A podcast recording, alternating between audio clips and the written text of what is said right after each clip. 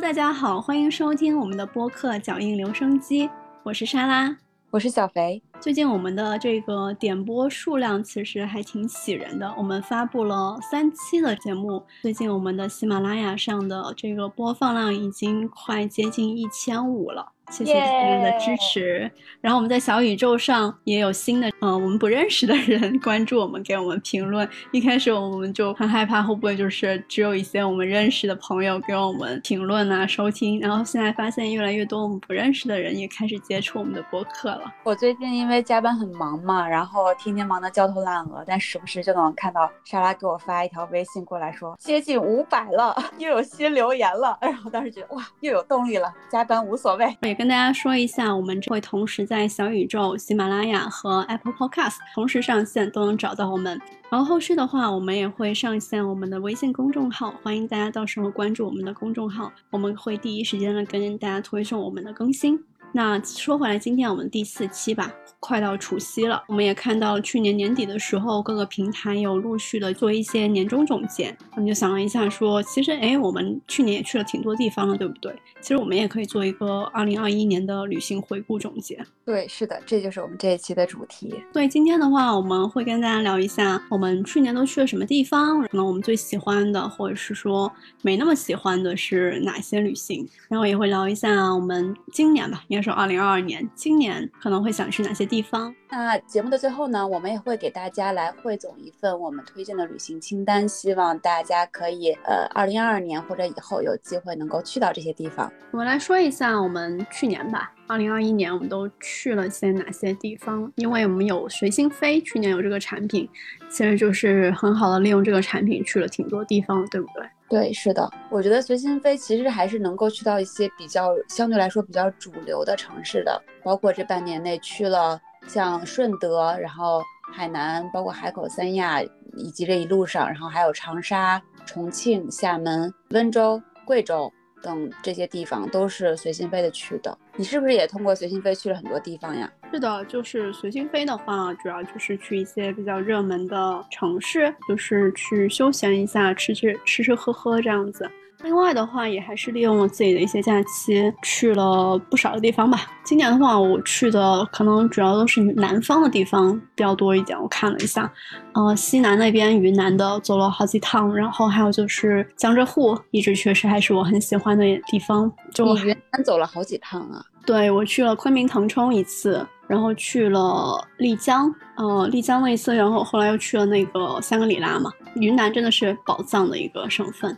其实这次在准备这次播客的时候，哦，我在尝试回忆去过哪些地方。然后就像我们最开始录第一期播客的时候讲的，很多地方其实都不太记得了。然后我最后就是在翻我的这个相册，然后看当时在哪里拍过照，当时拍照片的时候是什么情景，在逐步的在回忆吧。同时我还就是怕落下哪次，所以我跑到我的航旅纵横上面去挨个把每一段行程全都有拼凑了一下。才把过去这这整个一整年的行程拼凑完整。对我主要就是翻我的行李纵横，因为实在是不记得了。有时候这两年的回忆或这两年去过地方就会混在一起，不太记得是前年还是去年去的。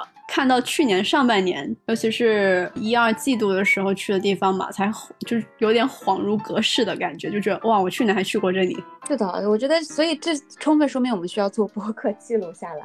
是的，其实去年我们也有一些交汇的一些去的目的地。有的是我们一起去的，是吧？比如说新疆，然后有的是我们那个虽然是分开去的，但是就刚刚好去年都有去过，包括像贵州啊、海南啊这些地方。去年你最喜欢哪里啊？你去那么地方？嗯，其实我想我想了一下，我觉得我最喜欢的应该还是喀什，就是非常享受在喀什里面漫无目的的走一走、逛一逛，然后在一个。就是爷爷的爷爷的爸爸的囊那家店，坐 一下午，在那边坐着，看着来来往往的行人，时不时可以稍微吃一点东西。然后之后去了另外一家咖啡馆，在那边就也是在坐在窗边，相对来说比较懒散。出门之后又是有点异样风情的感觉，吃的也很好吃，就感觉那几天的时间，我可以把它再拉长一些，我都可以在那边待得住。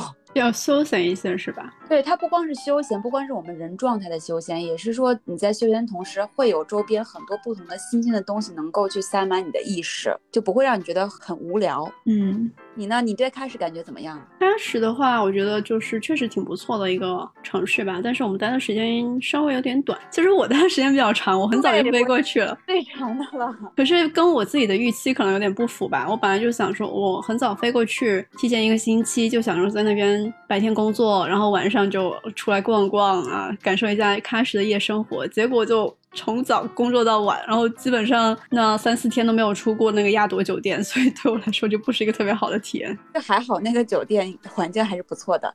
我自己的话，今年我心里面有三个地方吧，嗯，有三个地方我都还蛮喜欢的。第一个就是丽水松阳，那个我不知道你有没有听过这个地方，是在那个浙江省的。嗯，松阳那一块其实还相对有点偏远吧，现在的那个高铁还不是特别的方便去到那个地方。松阳的话，它主要比较有名的就是它在山上的那个村庄，号称是江南最后的秘境，上过这个中国国家地理。杂志的这个最美乡村之一，我是跟我爸妈一起去的嘛，真的是比较与世隔绝的山里面，然后就住到那些村里面，然后就在那里平躺了两三天吧，吃着那里的住家饭，然后就在附近山的山头上面走走逛逛，看一下最美乡村，就觉得特别的惬意。第二个就是。帕米尔，帕米尔就是我们也是在新疆的时候一起去的，就整个我指的就是整个帕米尔高原这一个区域吧，包括看到了雪山啊，去了塔吉克老乡家住，整个风土人情来说，让我觉得还挺舒服的。第三个的话，就是我十二月的时候去的香格里拉、德钦还有迷你雪山这一片，哦，因为我们中间的行程有变化吧，调整，结果就来来回回了在那一片区域逗留了好几天。吃的很好，感觉也特别的舒服。虽然是冬天去的，但是季节并没有给我们太多的影响吧。嗯，因为人很少，所以就是感觉特别的舒服。所以我现在自己发现，目前我的状态来说，总结下来，我让我觉得很喜欢的就是人少的，然后比较 隐秘的、偏平躺的，可以跟当地有一些比较沉浸式的体验，这样子的一些旅行或目的地会让我比较喜欢。哎，你说的平躺是指是说就是在酒店里面躺着是吗？哦，其实不是，其实还是会去周围走走逛逛，但是基本上就是没有目的的。我今天我知道我要进去这个山或者这个村里面住，那我一整天我就不会安排什么特别的行程，说要去哪个地方，我就是围绕这个点，然后就是在附近逛啊，或者是说问一下当地的人他们有什么活动，我就去参加一下这样子。嗯，我觉得还是蛮不一样的，因为其实我我刚刚在说到开始的时候，我是觉得是说它内容比较丰富，可以让我觉得很很充实。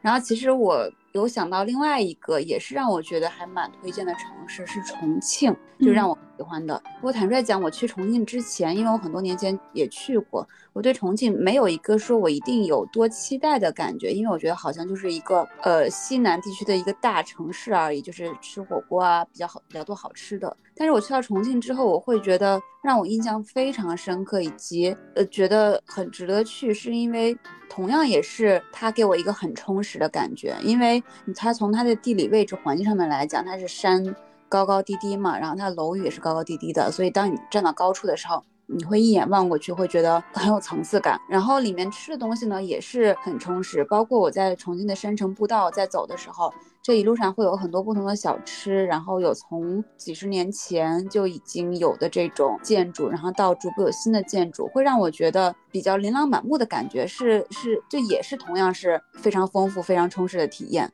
我觉得这可能是我会选择喀什和重庆的两个理由，就是你既可以选择慢下来，但是。又有很多新鲜的东西能够随时去刺激着我，我觉得这个好像是我比较会喜欢的东西。比如说，我现在回忆起来，我会蛮享受在街边走的时候吃街边的小摊。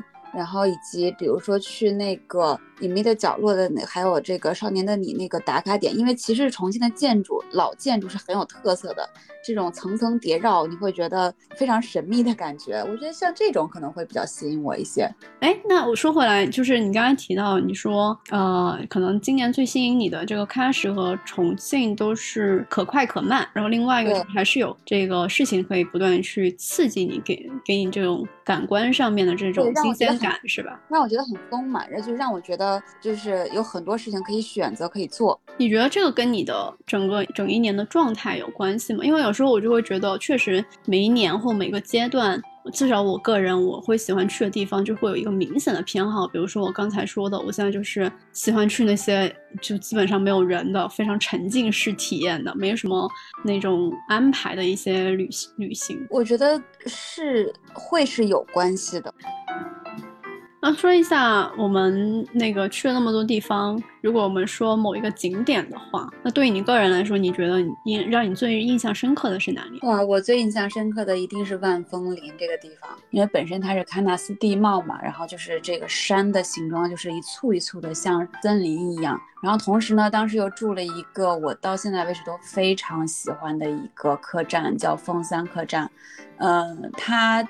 主要特别好的地方是它三层吧，应该是它三层有一个平台，然后平台的整个的布置就是花花草草什么都有，然后前面有个小水池，你坐在平台上面一眼望过去的就是你正前方全都是。万峰林就是这个喀纳斯的山山峰，然后上面有一个顶棚，旁边有一个风铃，风一吹过来的时候，那个风铃的声音就非常好听。而且我们当时去的时候，有一段时间又微微的在下雨，下了一段雨，所以你就会感觉到我在棚子里面，然后呃呼吸着稍微潮湿一点的这种雨气的空气，然后面前看的是一簇一簇山峰，绿色的山峰的感觉，就是非常的妙在里面。那是那一段时间我最放松的一段时间了。哎，峰那个峰山是我推荐给你的吗？我有点忘记了，我们当时是有讨论过，的确他们不太好定。对我是一九年的时候去的，然后当时因为我们是呃团建的时候去的，然后峰山就是我朋友就我同事找到的嘛，然后去了以后，你刚才跟我描述的那个景象就是一模一样，就是。那个它的顶棚，然后看到了这个景色，包括下雨，然后那个那个朦胧的场景，我都还能记得。那个地方就确实真的非常漂亮。对我，我觉得我真的非常推荐，如果大家要是去到贵阳或者去贵州旅游的话，一定要去一下兴义，然后去一下那个峰三客栈。有时候我就很纠结，就是你说如果自己找到一些好的地方的时候，我如果推荐给大家，就很想很想安利给大家，但是呢又很害怕。说知道的人越来越多了，当然我的影响力没有那么大，但是如果越来越多的时候，就会。你知道我现在的偏好就是喜欢去一些人少的地方嘛？对。然后我可能就会避开这些地方。说一下我吧，我其实有两个地方今年都是比较印象深刻的。有一个应该是很多人都去过或至少知道的地方吧，就是去杭州，我每次都会去的西湖边上的杭州那个山上，然后有很多的景点，包括灵隐寺，包括龙井，包括九溪十八间。呃，我其实连续两年都去了那边。去年的时候就专门去龙井，今年的话，我上一次带我爸妈去整个江浙沪那边旅行的时候，就专门带他们在龙井还有九溪十八间那边住了一晚上，然后我们徒步了有大半天吧，从龙井走到九溪十八间，然后一直走到灵隐寺，整条路。可能当时我们去的时候几乎没有人，在整个山里面非常的美，觉得杭州是一个应该是一个新兴的大城市。那在城市的也是偏中心的地方，自然可以有这么美丽、这么清静的一个地方的话，其实，在很多这个大城市是很少见的。果然是上有天堂，下有书行。我觉得你的喜好还是蛮明显的，像这个杭州灵隐寺啊、丽水松阳，其实听上去都是一挂的。对，因为那一片的话，江浙非常的江南的水乡的感觉吧，然后也挺适合带爸妈去那边就是休闲一下的。好的，我记下来，下次可以去。嗯，然后第二个就是很小众的地方了，就是今年又尝试了一把去丙察察，一会儿我会再介绍一下丙察察是什么地方，就是一个比较偏僻的从云南走到西藏的一个路线吧。然后因为这一次还是有遇到一些波折，然后没有去成功，然后只去了丙察察中的丙，然后丙就是所谓的丙中洛，也就是云南最靠近西藏的北边的怒江北边的一个。乡镇，然后它最北边的一个那个最后的一个村子叫做丘那桶，号称是人神共居的地方，不是人神共愤，是人神共居的地方，就是神仙都会住的地方。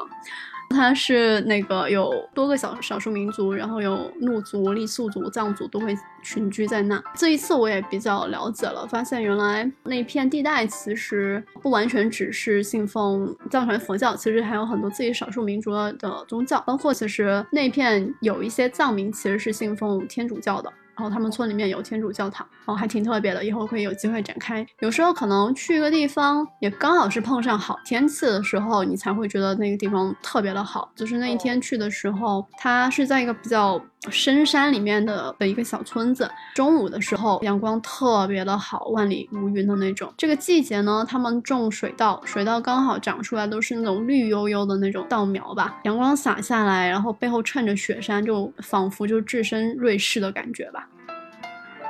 嗯，那下面我们来说一下，在过去二零二一年我们去到的这么多地方里面，有没有哪些体验是给你留下了很深刻的印象呀？你说的是哪一类型的体验？就怎么算是一个体验？就比如说你需要跟当地的人或者当地的一些事物有一些交互，或者说你做了一些在当地做了一些特别的事情，认识了一些特别的人等各方面的惊喜的话，其实有一个就很惊喜，然后也是别人给我安利的。嗯，有点像我刚才说的那种旅行吧。我们去那个。云南腾冲的时候，我就专门去了一趟宝山。呃，云南小小粒种咖啡不是很有名吗？就是就是来自于宝山。宝山它在高黎贡山上面有一些这个咖啡庄园。这一次我朋友给我推荐，我安利我去的一个地方，是一个一群深圳的一群创业者去了宝山那边，看到山里面的一个山寨。这个山寨基本上已经是就遗弃了的一个山寨，但是那发现当地特别适合种出非常优质的。小粒种咖啡，所以当时他这个深圳的那个团队决定在那个当地留了下来，想去重新的振兴这块地方，培育世界顶级的咖啡豆。呃，现在它其实还在规划中，所以我们去的时候，那些土房子还都没有修复，都是遗弃在那边。他们首先做的就是先把咖啡豆的树苗先种上，然后先培育好。应该从今年和去年下半年开始，他们就会重新去修复这个寨子。他们以后还想建这个艺术馆啊，还有一些呃活动的亲子空间啊之类的。所以当时我们去到那的时候呢，基本上就是像像是成为了他们半个员工，就一直跟他们混，然后全天无限量的去喝咖啡、学咖啡，看他们怎么去识别咖啡。因为那里面是山里面，基本上也没有餐厅，这个食物的供给也是非常缺乏。我们就跟着他们吃他们的员工餐，那他们员工餐特别好吃。就让我很印象深刻。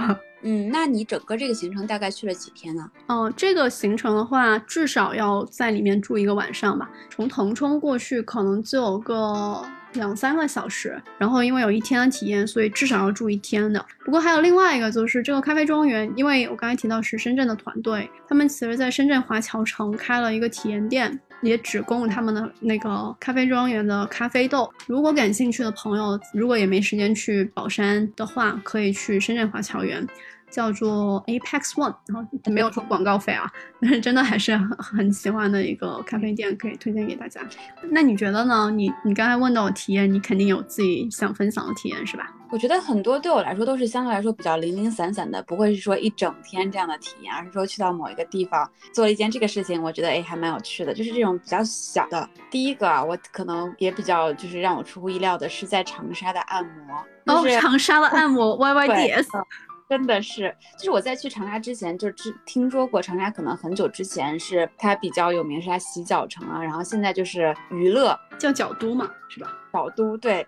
然后我去了之后，我我是早晨九点钟到的长沙，然后当时就有点累嘛，然后。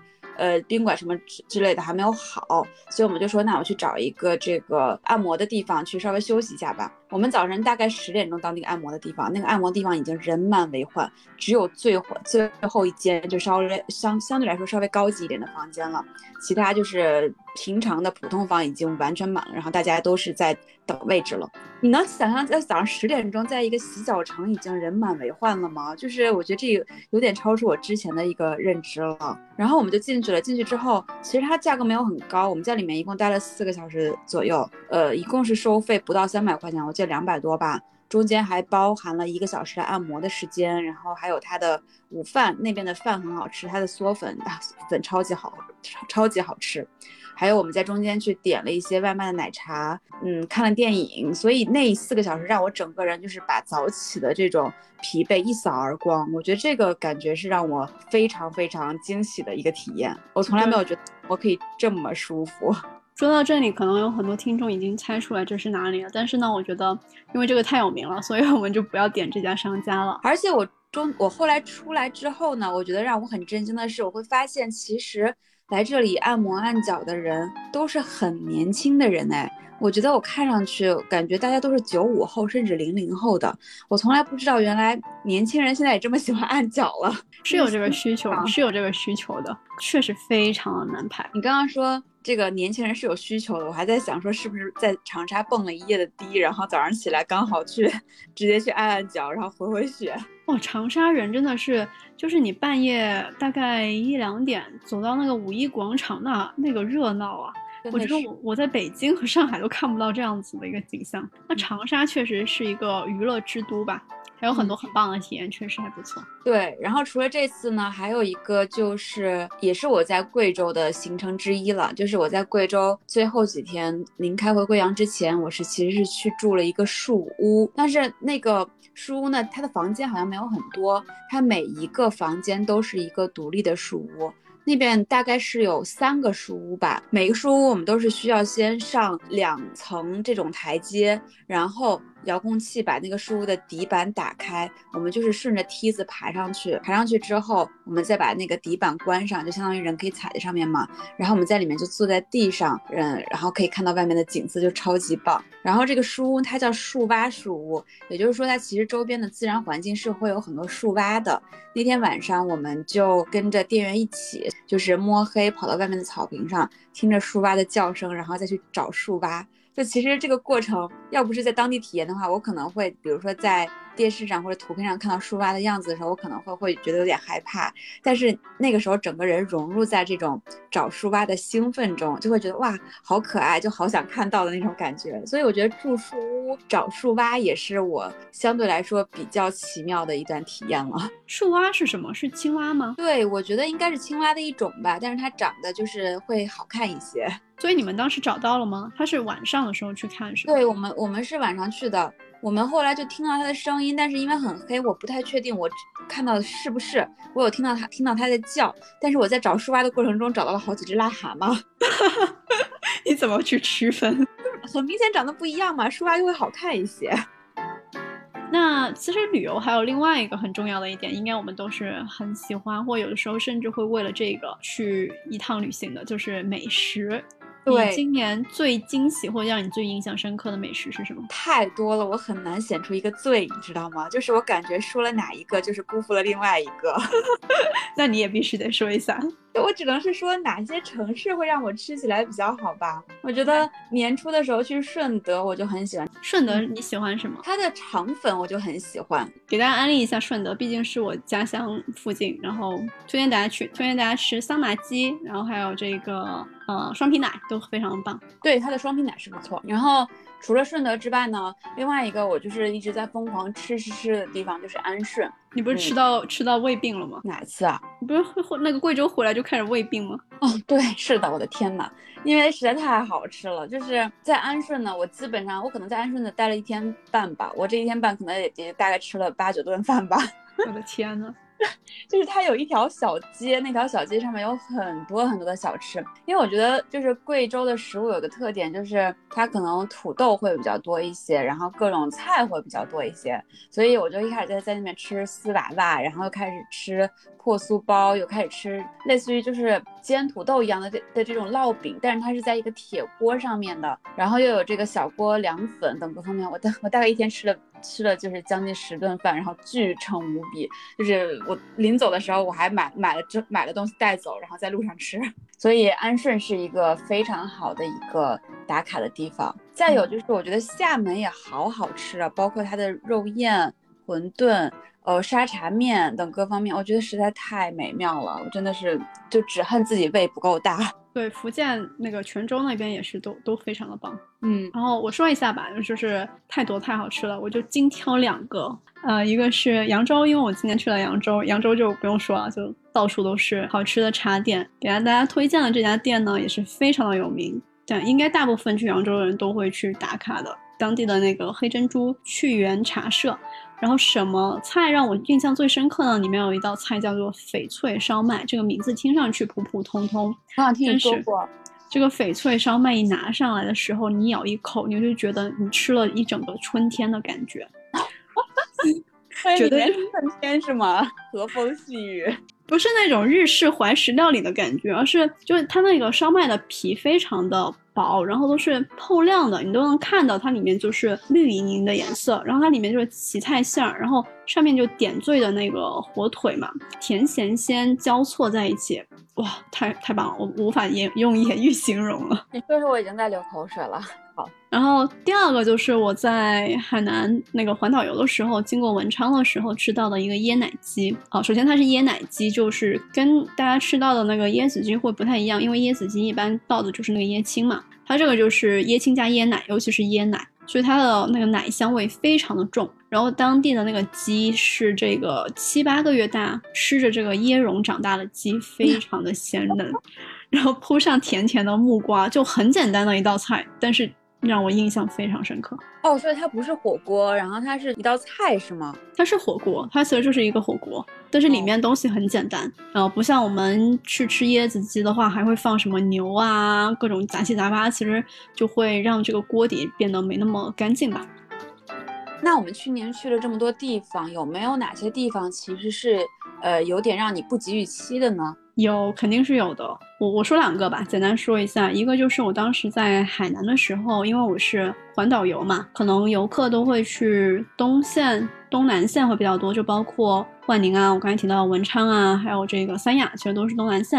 然后这一次我其实走了，把整个西线也走过了。然后一开始我我想象中，因为人比较少，它依然是沿海。我想象中就是会不会像美国的西岸的这个那个海岸线一样？结果我去了一趟，确实风景可能没那么美丽吧，又有点偏远。啊，另外一个就是贵州的时候啊，当时做了一些这个功课，就想说找一个比较安静的人少的寨子去体验一下，然后就看到网上有推荐这个肇兴侗寨。看上去好像是偏小众的吧，结果去到以后还是觉得太商业了，就没有很喜欢。对，我觉得这个可能也跟去的时间是相关的，因为如果要是真的是节假日的话，我觉得很多再小再小众的地方可能都是会人山人海的。那我自己觉得可能会有一点不及预期的，就是这个鼓浪屿。第一次去鼓浪屿的时候是在一四年的时候。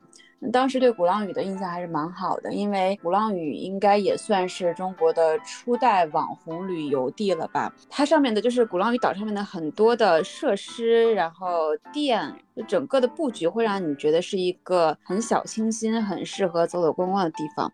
那我这次去厦门呢，其实我本来是没有想去鼓浪屿，我想在厦门本地走一走一走。后来想说，那反正来都来了，就去看一看嘛。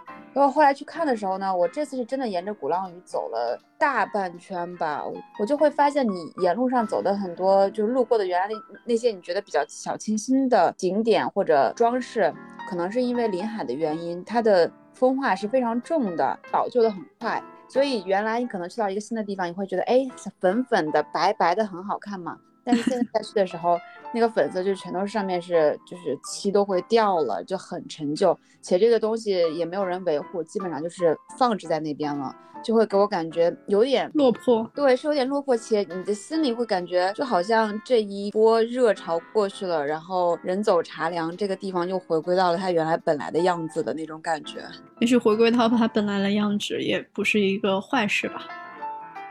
说完二零二一，我们来展望一下二零二二吧。国内的话，你最想去哪？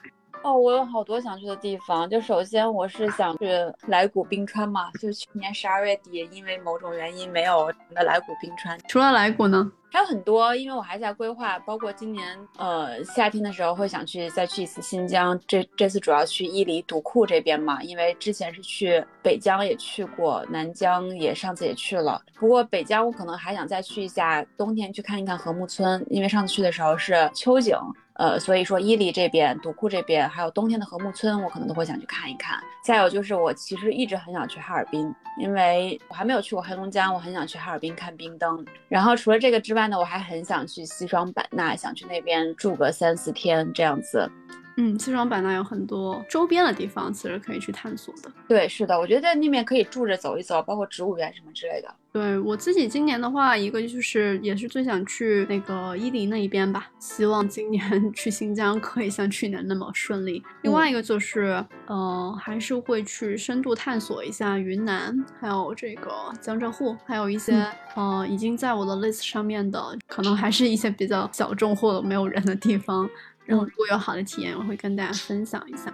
嗯哦哦，对，有一个体验我很就是现在还在犹豫，但是确实很想参加，就是雨崩的徒步。我听说雨崩那边其实已经比过去几年要那个人越来越多了，然后开发可能当然可能有好有坏吧。现在的话，栈道啊，还有周边的设施可能就更完善了一些。另一个角度来说呢，就可能没有以前的这个原始感那么那么重吧，也不会太僻静了。最后，我们每个人推荐五个地方，汇总一份二零二二年给大家的推荐旅行目的地清单。这个旅行的目的地呢，就像我们刚才说的。我们选择呢，其实就是非常任性的，就是完全是我们自己的个人倾向。它有可能是我们去过的，有可能是我们没有去过，但是有听说过或被种草的。那我先说，嗯，好，我第一个要跟大家推荐的，啊，叫做萨普神山，然后是念青东县。念青东就是念青唐古拉山的东边，也就是在呃林芝、昌都、那曲这一块区域吧，偏藏东的。目前来说，应该也还是比较少去西藏的人会去到这一块。然后有非常壮观的这个雪山神山，人少，但是景非常的震撼和美丽。那我第一个肯定还是要推万峰林了，就是如果再给我一个机会，我还是会选择在凤山客栈再待几天。我当时还在万峰林体验了他的那个扎染绘画呀，各方面，其实他的也是能够满足我，你又可以平躺，但同时又有很多事情可以做。嗯，哎，你有吃到他们当地的那个蛋炒饭吗？吃了，我也不知道为什么他们的蛋炒饭那么有名。将军炒蛋炒。好，那我再推荐一个，就是丙察察。丙察察就是我刚才说到的云南到西藏的另外一条线。一般大家可能走滇藏线、滇藏公路会比较多，但它另外有一条就是直接从我刚才说的丙中洛插进去察隅、察瓦龙这一块。这条线呢，路上的风景非常的壮观绝美。其实它现在都是土路。比较少人去，一方面就是这个呃路路况不是特别好，但另外一个可能就是这种土路会让人更加有穿越的感觉。但是明年应该也是随着二幺九公路的这个建设吧，明年开始好像下半年就要开始建公路了，可能以后去的人就会越来越多了，当然你就更方便去，但是。可能也是少了一种风味吧，所以如果对这种自驾体验穿越的比较有偏好的朋友，会建议大家可以先趁早去品并查查。嗯，那我既然是自驾，我给大家再推荐一下川西的自驾吧，就是自驾三幺八这一条线。其实现在三幺八没有大家想的那么危险，它的路相对来说也是比较平整的。它的特点就是。一步一景，你每次因为它山很多嘛，山洞也很多，然后你每每出一个山洞的时候，你都会觉得眼前忽然一亮，换了一个景色。整个一条，我我们当时从成都一路开，然后开到稻城亚丁，中间有一段是三幺八嘛，嗯，就是觉得这一段路的欣赏的风景非常多变，很好看。川西还有蛮多可以开拓的地方，就像新都桥啊、甲居藏寨这边啊，可能是去的比较多的。然后另外还有就是稻城亚丁，其实一直都是比较火的嘛，那很多。会选择直接飞过去，那我觉得可能就会丧失掉一部分的这个路上的风景的趣味，自驾的趣味就会丧失掉。当然是以安全为前提的这个条件下啊，因为呃毕竟还是山路嘛，所以还是最好是老司机会安全一些。下一个的话说了一些这个大山大海，然后给大家推荐一些我刚才说到的最近比较种草的村庄。除了我刚才说的这个丽水松阳以外，我最近看的比较多就是这个黄山一线，应该可能了解的人也应该有听过，就是徽州那边的村庄，然后徽派的建筑。哦，现在那一边的乡村民宿其实建立也非常好，包括当地的红村、碧山村，这些都是比较推荐大家可以去，也可以有一个比较沉静的又是安静的体验。那边现在建设也非常的这个完善了，还有像先锋书店这些比较文艺的这个地标也进驻了这些村庄。我觉得就是现在的村庄和文艺的结合，其实是很多。小村庄都有的一个趋势耶，最近就可能是大家在城市里面工作疲惫了，我需要能够回到一个能让我身心归一的一个地方，同时我又希望能够去保有一些之前在城市依旧有的这种文艺上或者说生活上的一些追求。我觉得可能这个是也比较符合大家现在的一个追求趋势。对，随着这个乡村的振兴，在很多乡村的改造，还有包括当地的环境，已经是越来越好了。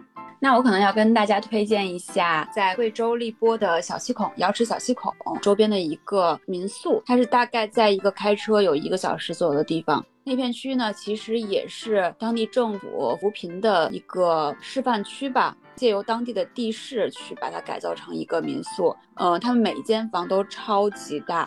当时我就是订了一个普普通的一间房，那就那间房可能大概得有两百平米吧。然后我在里面是有一个单独的一个浴缸的，然后他们会给你提供摇浴。同时，外面他们也是有呃瑶族人民原始的一些生活的起居的样子啊，然后房屋的样子啊，而且他们每周可能大概会那么两三天的时候，晚上会有篝火晚会，瑶族的青年男女们他们就会凑在一起跳舞，然后我们就会跟着他们一起跳舞，就有种在蹦瑶族野地的感觉。那接下来我给大家推荐一个，现在这个地方可能已经不小众了吧，叫陵水。陵水其实就是万宁到陵水这一段吧，包括万宁的冲浪，包括陵水的这个各种的海滩。刚才提到了陵水的酸粉，真的很好吃。呃，那一片我觉得可能今年应该还行，就是我觉得算是逃离三亚的海边的一个比较好的一个度假区域吧。可是确实近年来已经非常多的人去那一边了，也许过个两三年，我不知道会不会变成另外一个三亚。所以想去的朋友赶紧去吧。那我再来跟大家推荐一下澳门吧。呃，去澳门其实也是一年多以前了。因为一直出不了国嘛，但又是想找一些异域风情的感觉，所以去年二零二零年的圣诞节的时候，我们就也是一起去了澳门，在那边也是走走逛逛吃吃，也是非常好吃。哎，我们非常同步调。最后一个是推荐一个城市，然后这个城市是一个非常知名的城市，是上海。今天为什么我会推荐上海这个地方呢？主要是要给大家推荐浦东美术馆。浦东美术馆的话，应该是从去年六七月的时候开放的。去年去看了他们的开年那个开馆展，真的非常的棒。今年的话，我看到也是已经陆续的上新的展了，我都想去买一个他们的那个年票会员。推荐大家去上海浦东美术馆吧，我觉得是国内一个比较顶尖的一个可以跟国际媲美的展览馆水平。那最后一个就是有一点稍微痴心妄想的，不知道能不能国门打开。就是其实我很想去坐北京到。莫斯科的 K 三列车，就是在车上，在列车上面坐几天，把你从北京运到莫斯科去。啊，这个很酷，我之前看到。对，这路上会路过蒙古，会路过贝加尔湖，然后最后在莫斯科下车，然后莫斯科下车之后可以去这个广场上面玩，所以这个就是一直在我的 list 上很久的一个地方。这个真的很酷，我们可以到时候计划一下。嗯，哦，今天说的有点长，不过作为一个年终总结的话，我觉得长一点也没关系吧。我相信我们听友们也会非常耐心的听我们讲完的。对，希望大家听到我们的这个旅行的分享，能够获得一点的启发。如果你们大家想发表一下你们去年的这个感想的话，也可以在我们的评论区留言，跟我们一起互动。那今天就到这里了，祝大家新春快乐，虎年大吉！我们春节以后再见，拜喽，拜喽。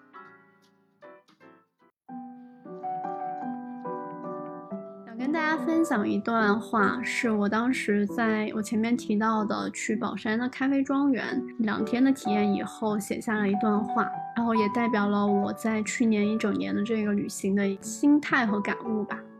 来到这里不仅仅是住宿，还是一个完整的沉浸式的咖啡体验，是深藏在高黎贡山里面的宝藏。在这里可以回归到最朴实的生活，看花、看山、种地、徒步。晒豆子、冲咖啡、撸狗、聊天、看星星，一切完简单又完美。